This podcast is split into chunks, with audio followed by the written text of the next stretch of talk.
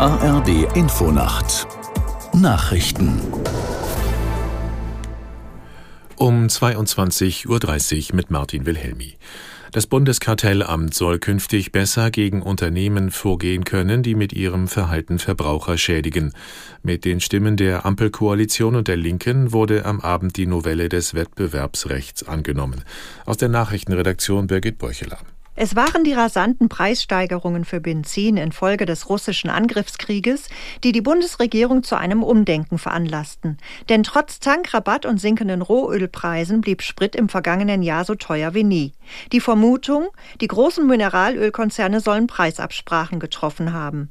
Doch dem Kartellamt fehlten die nötigen Kompetenzen, um einzuschreiten. Das ändert sich nun. Künftig soll die Behörde nicht nur auf einzelne Unternehmen schauen, sondern gezielt auch auf Störungen der Märkte. Auch soll der Staat unrechtmäßig erzielte Gewinne leichter abschöpfen können. Die Landesregierung von Mecklenburg-Vorpommern stellt sich gegen die Pläne der Bundesregierung zum Bau eines Flüssigerdgasterminals auf Rügen. Mit dem Vorhaben befassen sich morgen auch Bundestag und Bundesrat. Aus der Nachrichtenredaktion Christoph Johansen. Mecklenburg-Vorpommerns Umweltminister Backhaus macht am Abend klar, dass dem Land verbindliche Zusagen des Bundes zur Förderung der Region fehlen. Unter diesen Umständen lehne man das Projekt ab. Bundestag und Bundesrat entscheiden morgen über die Aufnahme des geplanten Flüssigerdgasterminals im Hafen Mukran in das LNG-Beschleunigungsgesetz. Das würde schnellere Genehmigungen für das Projekt ermöglichen. Die Bundesregierung argumentiert, die Anlage werde für die Versorgungssicherheit gebraucht. Kritiker befürchten dagegen negative Folgen für die Umwelt und den für Rügen wichtigen Tourismus. Die US-Regierung will offenbar Streumunition an die Ukraine liefern. Verschiedene amerikanische Medien berufen sich in entsprechenden Berichten auf anonyme Regierungsquellen. Demnach könnten die Pläne morgen offiziell verkündet werden. Zuvor hatte das Weiße Haus lediglich erklärt, eine Weitergabe von Streumunition an die Ukraine zu prüfen.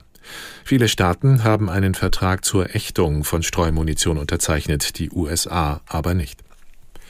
UN-Generalsekretär Guterres hat den jüngsten israelischen Militäreinsatz im Westjordanland scharf kritisiert. Guterres sagte, er verstehe die berechtigten Sicherheitsinteressen Israels, die Luftschläge und Bodenoperationen in einem dicht besiedelten Flüchtlingslager stellten aber die schlimmste Gewalttätigkeit im Westjordanland seit langem dar. Nach Luftangriffen waren in der Nacht zu Montag rund 1000 israelische Soldaten in die Stadt Jenin eingerückt. Erklärtes Ziel war die Zerschlagung terroristischer Infrastruktur. Bei dem Einsatz wurden mindestens zwölf Palästinenser und ein israelischer Soldat getötet. Das Wetter in Deutschland. Vielerorts locker bewölkt oder wolkenlos und trocken. Tiefstwerte 15 bis 8 Grad. Morgen freundlich, wenige lockere Wolkenfelder und trocken von Nord nach Südwest 20 bis 33 Grad. Und das waren die Nachrichten.